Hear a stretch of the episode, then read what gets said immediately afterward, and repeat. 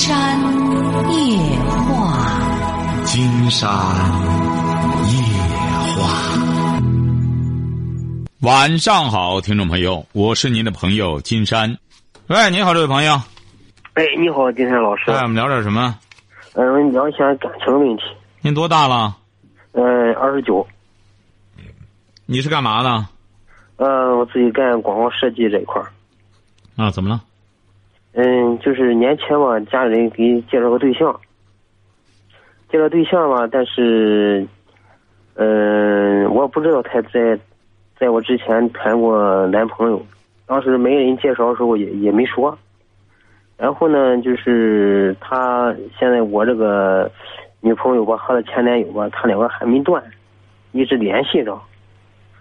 就是，就是今天我们吧定亲，就是昨天我给他买了一条项链，买项链吧他也没戴。今天吧他可能昨天给他前男友发那个微信聊天，就他的前男友问他为什么不戴啊？他说不想戴，他说想戴你，想想戴他前男友给他买的那项链。说他前男友吧夸。把那个微信截图吧发到我手机上来了，你说我一看啊，当时哎呀，我心里不是个滋味我请今天老师，你给我出出主意。你说这这个还用出主意吗？你说年前给你介绍这对象，他藕断丝连的，还和那边这样，把你这事儿成了，把你当成了以后给他前男友抬高身价的一个资本了，你就成了一个筹码了。这个还用金山再给您出主意啊？您说您干嘛到这份儿上，至于跌下到这份儿上，你就不能硬得起来吗？你就明确告诉他，不是您是离不开他了已经。嗯，算是吧。您不是年前刚介绍的吗？对对，可今天我们定亲啊，今天定完亲了。这还定什么亲呀？人家和那边亲着。人家这些前男友都给发过这个来戏弄你了，你说你这不是金山觉得你在这从没见过女孩吗？嗯，不是。那是咋回事呢？这个女孩怎么吸引你了？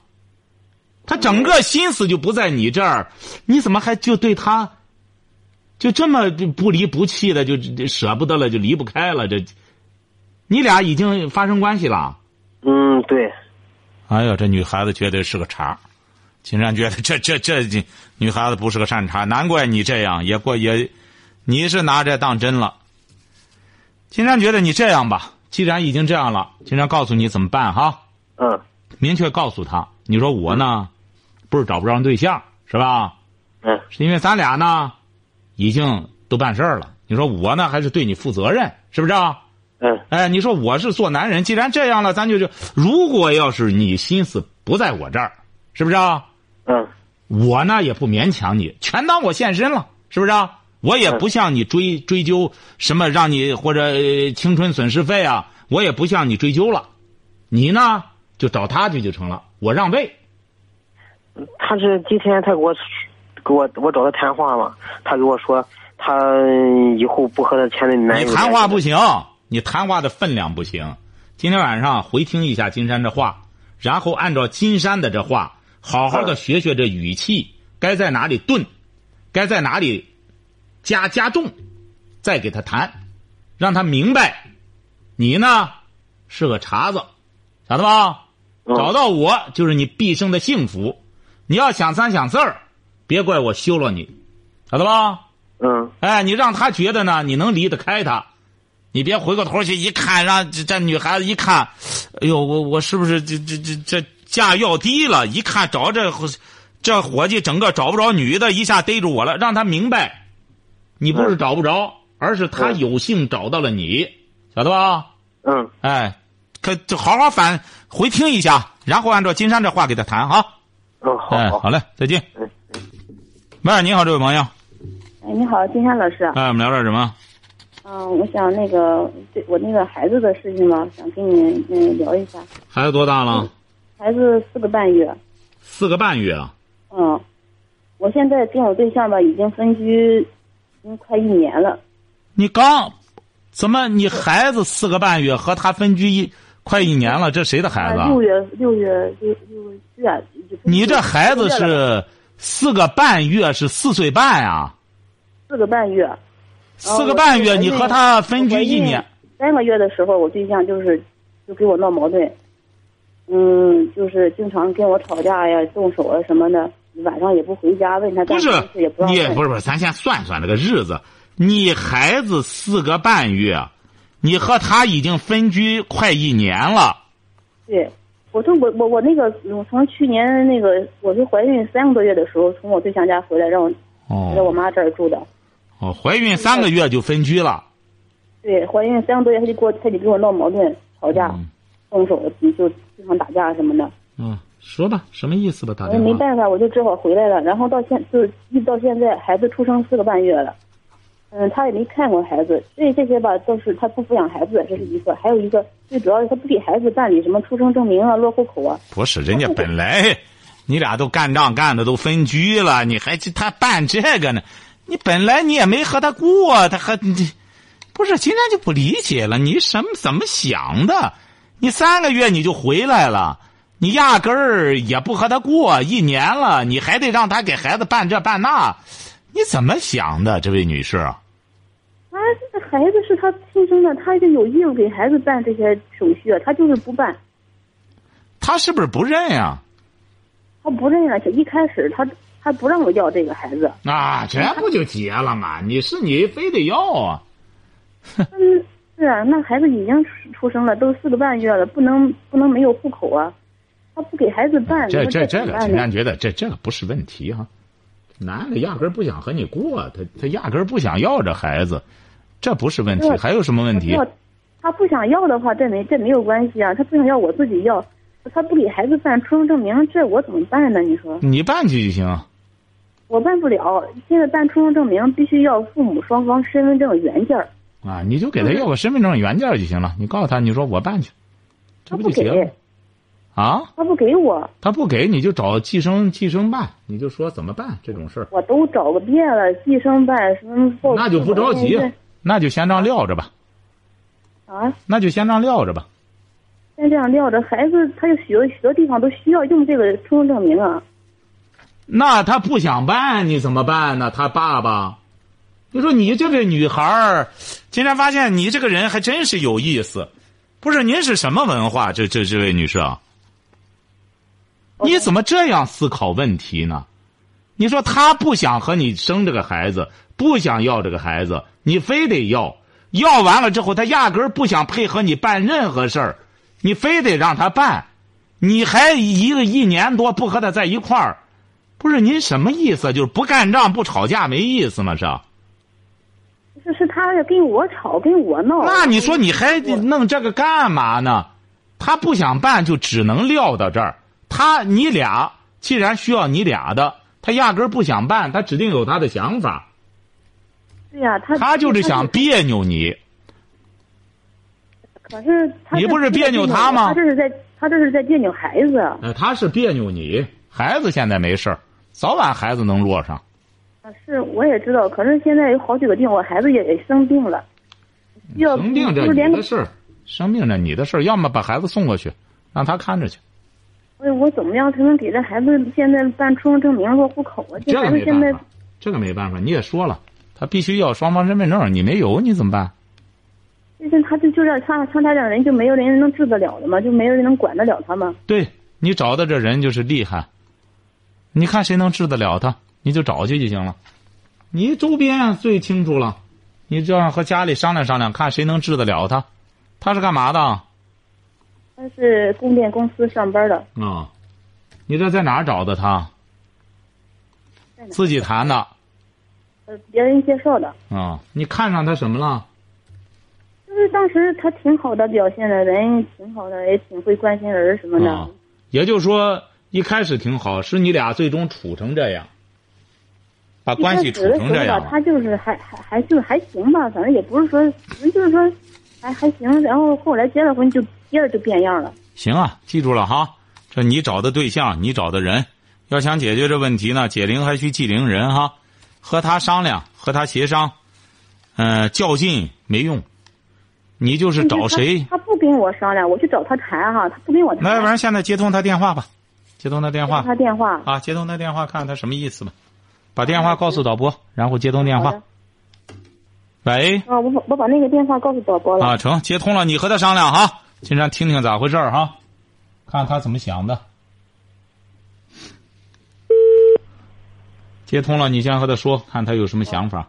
好，你俩登记了吗？啊，你喂，什么时候你孩子去办出生证明去？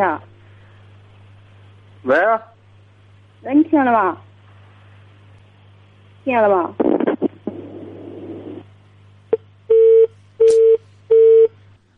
再要一遍吧。你为什么这么胆怯呢？和你这对象说话，不是，他一直不说话，光歪歪，我以为没接通。你声音这么小，不是你俩登记了吗？登记了，什么都手续都有。啊，成成这接通了，你抓紧时间和他说话哈。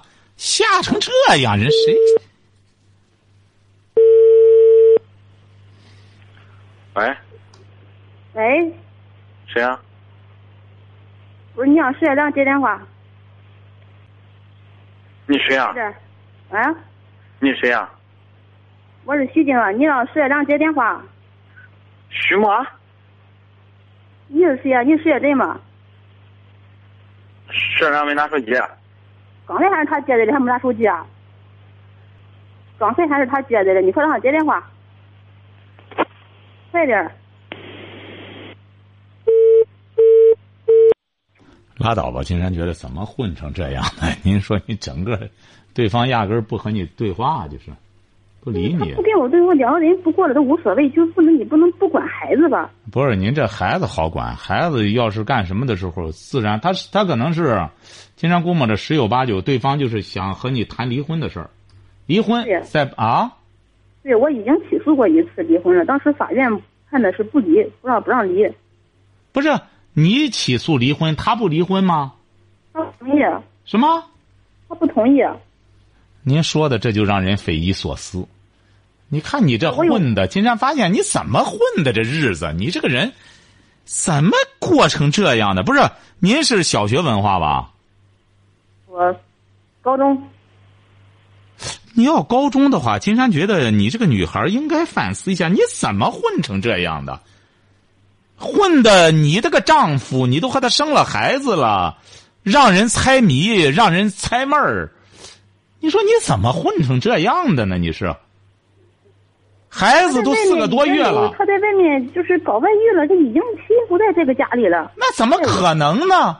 你又起诉离婚，对方还不离婚，您这说的让人觉得自相矛盾吧？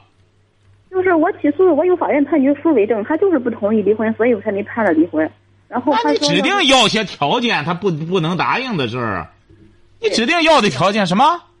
他要条件，他要要订婚时候的首饰。就是啊，你还这个你是，你是揣着明白装糊涂的，到金山这儿来，你说在这儿，这这这这这装傻充愣的，这有啥意思呢？金山觉得，你记住了，这位这位小姐，你要这样做人的话，谁和你在一块儿都很累，虚的都肿了不是，金这山老师，虚的真是。那我跟他吧，确实是弄得不怎么样。现在都我和他已经没有什么再过下去比较意义了。我就说，现在这个孩子这个事情怎么办呢？孩子就是离婚，这一切就都办了，法院里就会让你们有个交代。你要离婚了，法院里就得该怎么办就得怎么办，那个就起诉了，都得到现场了。孩子该怎么办，出生证什么的，那个就都办了。现在对方看来不和你对话的原因就是，说白了不和你谈，谈别的不谈。可能金山这是给你猜着是这样，你要离婚就按照他的条件，他的条件是什么？离婚。问题是他也不，问题是我找了他好多次，他也不说，就是就给你来个躲起来不见面儿。你说这意思人了，这真是。行啊，你先养孩子吧，好吧？这个事儿什么时候您这个，您这个神秘的面纱揭开之后，咱再谈哈。对方也不搭理你，整个那个是谁呀、第二个接电话的是谁啊？他表弟，他表弟天天在他那儿跟他一块儿住了。哎、人家压根儿不理你啊！就他表弟接过来，就是您这对象，就是总的来说不理你，就是不搭理你。现在整个就不和你对话，先晾晾再说吧。看有什么情况之后，需要金山在干什么的时候再帮你调解。你先好好养孩子吧。那事情就只能先这样吗？哎先好好养孩子吧哈要办出生证明，他用着了，现在已经。好，再见哈。这个真没没没法理喻，真不可理喻这种女孩。喂，你好，哎，你好，金山老师。嗯，我们聊点什么？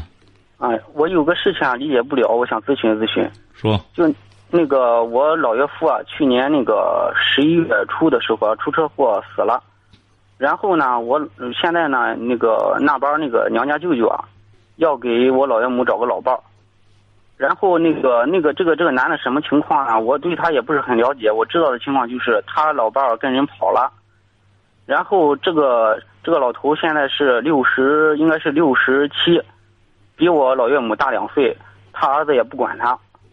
也没有经济来源。然后这个事情呢，刚开始跟我们商量的时候呢，我们就给给给给给老岳母说呢，这个时间太短，我们想缓缓再办这个事情，我们心理上接受不了。但是呢，老岳母跟那个娘家舅那边呢，已经把这个事情定了，让让让我们直接就去。啊，怎么了？然后什么事情也没说啊，就是说以后具体遇到的一些问题，也也没什么。我我就觉得吧，你老岳母这边我给他养老送终，这是理所应当的。但是你说再来一个人到我们家里来，我们对这个人一点感情也没有，我们还就相当于又给我们找了个爹。哎呀，金山 觉得你倒是，你倒是不外。金山觉得你倒是挺挺挺孝的哈。这个事儿啊，你就别管了。你毕竟是做女婿的，他儿呢？但是他没儿啊。这不是他儿吗？这不是你不是你是小舅子吗？我没有儿，他没有儿子。他谁呀、这这他光一个闺女啊？你说谁呀、你说我老岳老岳母啊？啊，啊就是你对象这一个闺女啊？啊，两个闺女啊两个闺女啊，啊，没有儿子，没有。这谁给他找对象啊？他舅舅啊，就相当于他弟弟啊，他哥哥。他哥哥给他找对象。哎，哎呀，他哥哥给他找，你就没辙；他哥哥给他找，你就没辙。而且什么事情我们也都不知道就定了。定了也没事儿，你放心吧，他俩也不一定能弄一块儿去。但是他他到我们家里来，你到时候要是真是不合适的话，我们撵也撵不走啊。要万一碰上个无赖的话，你岳母多大岁数啊？今年六十四。哦，您岳母这还挺着急的，你知道？不是你岳母住在你们家吗？不是啊，我们我们嗯每个星期得去上两趟，啊，去上两不是，有什么事情我也都是我们得得负责啊。负责再找一个人多个帮手不好吗？你们这这这个人，我听着就不靠谱啊！他要靠谱的话，他媳妇能跑，他儿能不管他吗？这个你就不好说了，这个事儿不好说了。所以说，金山觉得你们呢也没必要管的太多了。他们呢，你岳母呢岁数也不大，六十来岁儿。他俩呢要能过好，那就过好；过不好呢，呃，那也是他俩的事儿，晓得吧？因为这一次呢，说是下周六的时候呢，让我们都去。啊，你去不就得了吗？啊，你你你让你对你要去不了，让你对象去，看看咋回事儿。要他两个闺女不同意的话呢，他两个闺女也有也有发言权，他闺女不同意不一样吗？你到那里一掺和反而不好了。我这么说我又没法没法说，所以说我想想咨询咨询，就是说很简单，很简单，就让您对象呢该怎么去怎么去。如果觉得不合适呢，就可以给他妈说。再怎么说，他和他妈更近不。是问题是已经定了，就那一天就相当于举行个仪式。要这样的话，你就得接受，知道了吧？没有别的办法，他是个长辈，就这样定了，就这样定了。你也别想不明白，你就别管了。竟然发现您还真是不见外，您就别管了，让你对象想要您老婆不愿意呢，就让您老婆大胆的去和他舅舅谈这事儿，我们不同意，这人不行。嗯，前两天说的时候，我我媳妇也说这个事情了，然后呢，他妈就是听他哥哥的，然然后然后就是在那哭，然后我媳妇说看着他妈那样也没法再说了。他也不是他妈听他舅舅的，他妈愿意，哎晓得吧？嗯，哎，所以说你们就别再操心了哈。这样说白了，要是他俩能过好了之后，你们也省心了。好了，再见。喂，你好，这位朋友。哎，你好，是金山老师吧？哎，我们聊点什么？哎，我这是关于这个教育孩子方面的这个事。你孩子多大了？我孩子今年十六了，儿子还是女儿？儿子，怎么了？他这个，他他这个，他那现在啊，心理状态就是说，心里头有老是有这个上网这个或上网这个玩游戏这个这个这个，在他心里头老是抹不掉，好像有这种。他就是网瘾啊、还心理呢。很简单，啊就是喜欢玩有上高一啊，他上次，他现在刚上初初二呢。初二，就断断游戏，断游戏再谈学习的事儿，断了。断游戏今天上就是，我现在不是让他妈回去看他了吗？看他了，在学校旁边租了一个房子，然后看他，看他盯紧了，看他，看他他他现在也学也学，就是说他这个这个这个按摩儿子这个那什么呀，嗯、那个就网瘾在他那个心里头，我好像他一时半会抹抹不掉，怎么办？那当然，那费劲了。金山不是早讲过吗？这个可以说不是说一年两年的事儿，你得一直得盯上，起码得。哎呀，可以这么讲吧？您这个孩子绝对不是玩了一天两天了。是是是，他从初一初一下半季就开始的。记住了哈，您这个孩子不能嫌麻烦，起码得先盯上两年再说，就死盯着，就是绝对不给不让不能有手机。放学回来立马就开始做作业我。现在我现在叫他电视我都不让，家里都不让弄，而且他在看他他妈，我电视都不让他看，啥都不弄。对，就就是这样。说您是哪儿的？呃您是哪儿的？啊，我是河南固始的，哦固始县的。您这个孩子啊，你要想让他学好，不害孩子，很简单，就是得严把死守。他不是租了个房子吗？放学回来做作业，做完作业之后，就预习功课，预习完了可以出去跑跑步啊、散散步啊，或者干什么的，打打篮球啊、踢踢足球啊，都可以，就是不准。对那方面，没兴趣，什么体育啊，你记住了他没哈兴趣，感觉。你记住了，所有玩游戏上瘾的孩子，记住了啊。嗯，都不喜欢体育运动，为什么呢？因为那个游戏上的运动比体育运动还刺激，晓得吧？嗯，所以说，您听金山讲，你闭嘴哈，听金山讲哈。您这个孩子呢，现在已经染上网瘾了，这就是一种啊精神毒品。想戒这个毒品，起码你先让你爱人拿出两年的时间来准备和他打持久战吧，一次都不准去，记住了哈。去一次网吧，他想一个月，他不会琢磨别的，光想着千方百计的再怎么进网吧，再怎么再去玩，再续上上次那个游戏，就记住了哈，不要抱什么幻想，没别的，就是染上精神毒品了。想戒嗯，就得扒一层皮，晓得吧？嗯严管一定要严管，如果犯了，采取什么样的惩罚措施，一定要有具体的东西，晓得吧？啊，这个东西非常难难戒，和戒毒差不多，晓得吧？我买我买了本选择那个书，我让他看，他也不看。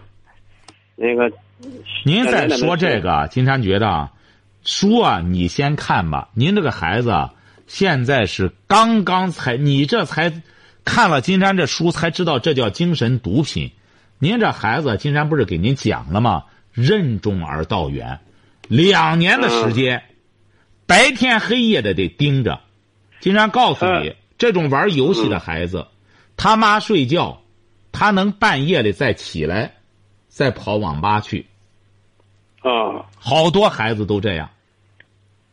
我这孩子现在学习啊，他学习还可以，现在搁班里头学习，搁全校，他们那个学校年级不是一千六百多个人吗？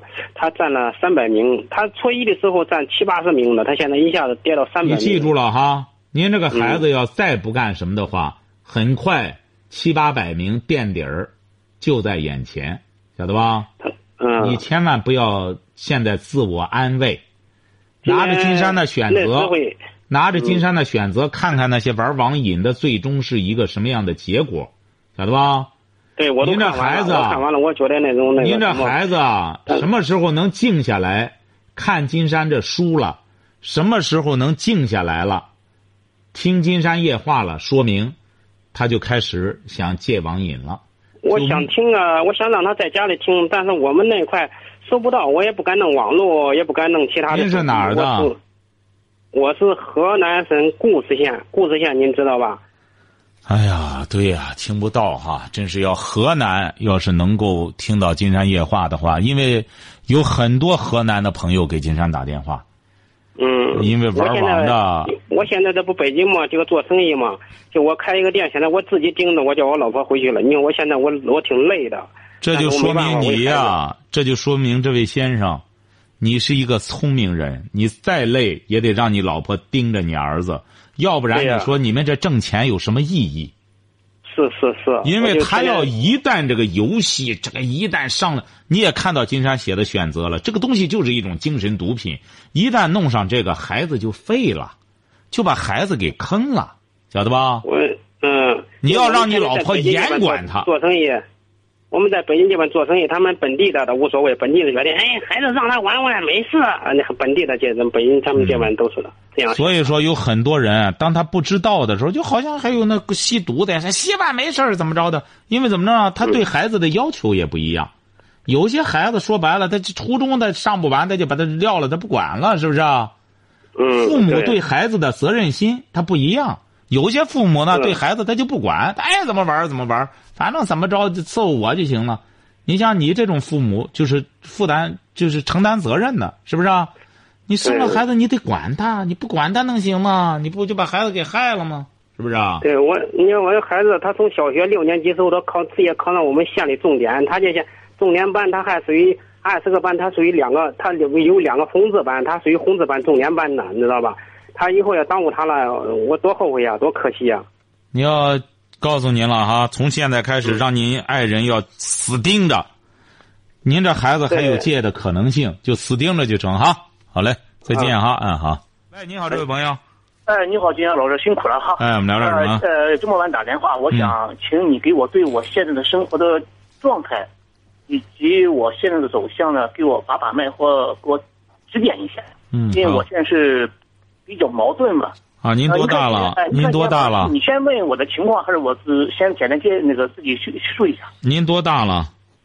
啊？您多大了？呃，我今年三十八岁。啊，您是哪儿的？市区的。哪的？济南的，就市区的。啊，说吧啊。哎，呃，是这样，我那现在生活状态是怎么回事呢？就是我今年三十八吧，有一个比较幸福的家庭吧。今年我小孩儿，就我女孩儿女儿刚刚上一年级，呃。家里还有一个九十岁的一个奶奶，嗯，呃，因为我之前呢，以前是在外企工作，然后自己呢干了个公司，这两年反正生意也不好干，说实话，也干点小的工程，嗯，然后呢，正好结合着我家里的这个状况，再加上反正生意也不好做吧，就暂时在家里不做了，把公司也注销了，嗯，但是呢，我家里人对我怎么说呢？对我也也不是有意见吧，就是我毕竟不到四十，还很年轻。应该出去工作，挣钱，呃，但是我目前我的家里的实际的生活状况呢，可能我有难言之隐，所以呢，我有我自己的想法，呃，和家里可能有点背道而驰，但是我不知道我是不是应该坚持我这样的想法，所以呢，想想请金岩老师呢给我判断一下或者把把脉。您说说想法。哎，好的，是这样，金岩老师，我先大体把我家里的简单情况介绍一下吧。那个，我孩子今年刚上一年级嘛，是个女孩儿。呃，首先呢，我对孩子这个教育非常重视，因为从孩子上学到现在都是我一个人在管。哎呦，我我媳妇她上班哈，呃，对教育和孩子做人呀，包括这个品德这块，我非常看重。我就给我的感觉，从孩子上呃一年级上学期上完以后，我就感觉作为一个父母呢，首先特别是个女孩嘛，说白了，我觉得女孩比男孩更难管，而且管的更要更要管好。然后呢，我就在他学习，包括在生活中啊和学校的这些表现，我都积极的去跟进，可以说完全和我的闺女同步吧。他生活中所有的问题点点滴滴，我都掌握着，包括他的学习进程。所以给我的感觉就是，孩子上学必须要有人亲力亲为和孩子同步进行管理。因为孩子毕竟小，要给他养成一个好的一个生活习惯，包括对人啊接待处接接人待物啊，包括学习的一个好习惯。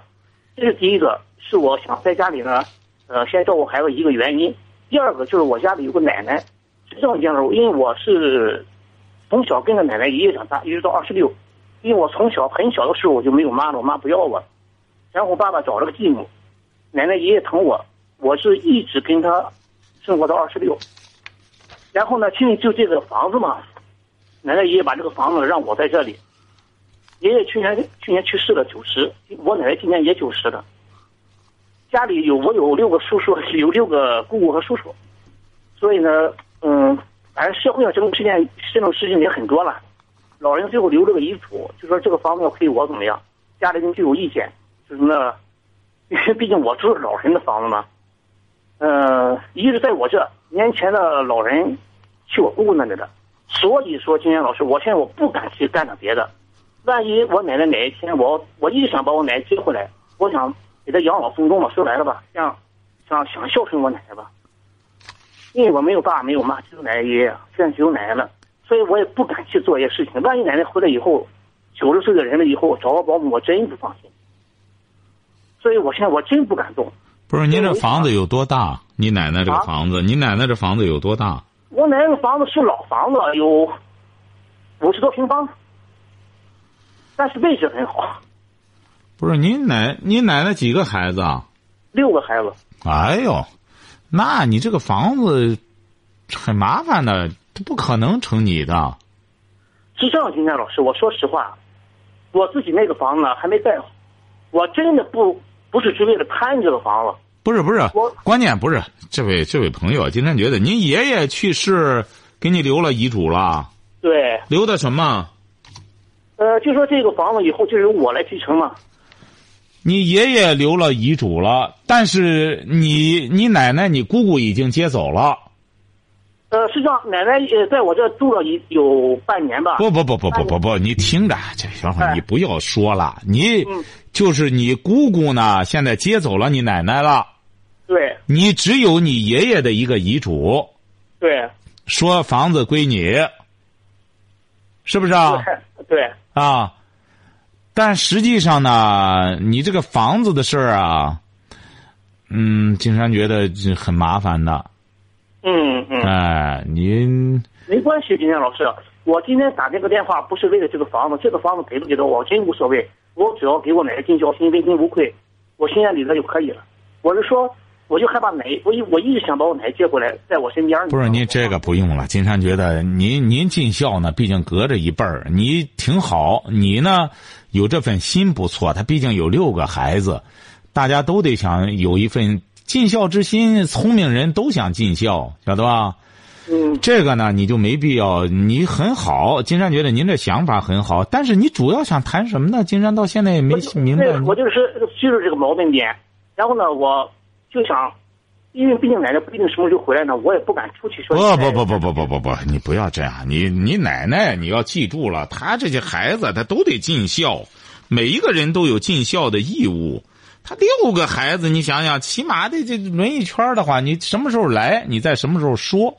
但金山是觉得你现在这个状态啊，嗯，你好像是应该出去工作了。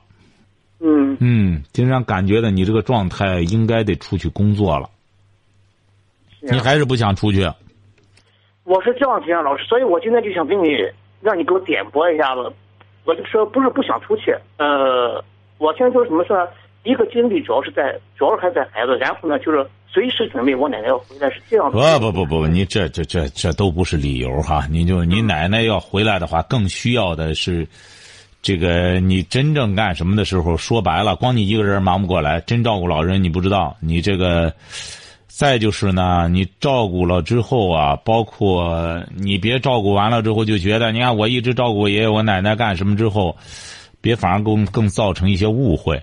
你呢，金山是觉得这样，你这么年轻，应该是出去呢，干工作，想办法再把自己过去的事业再把它做起来。呃，孩子呢，还是应该让你爱人也管管，他毕竟是个母亲，晓得吧？好的。哎，母亲应该管孩子，所以说您记住了哈。金山总的来说给您的建议还是，嗯，找份工作好好做做吧，好不好？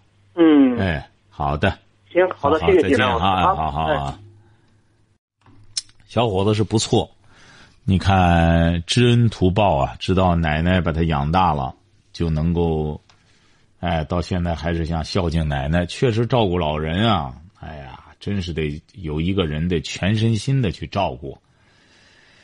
哎呀，但总的来说呢，竟然还是觉得这个教育问题啊，是我们现如今的一个很重要的问题。对很多家庭来说，您一定要记住了，嗯，不要自欺。我们有些朋友总觉得我不去正视这个问题，整天我去看别人的热闹，怎么着怎么，不要这样。嗯，这个就好像是我们每一个人都是一样，肉长在自个儿身上，病长在自个儿身上。你再通过任何方式，你说我怎么能够自我安慰什么的，这都是自欺，但欺不了别人。所以说，听到这些朋友的故事之后，金山希望我们有些朋友能够引以为戒。好，今天晚上金山就和朋友们聊到这儿。